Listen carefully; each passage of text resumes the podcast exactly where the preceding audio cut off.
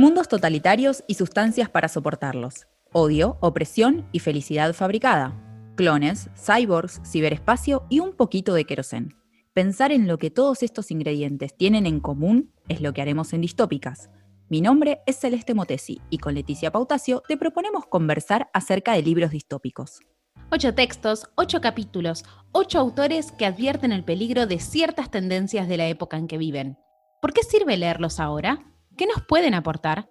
Estas son algunas de las preguntas que intentaremos resolver en este podcast, porque los libros son en realidad una excusa para hablar de otras cosas, para pensarnos y para reflexionar, porque si no es para intercambiar opiniones, ¿de qué sirve leer?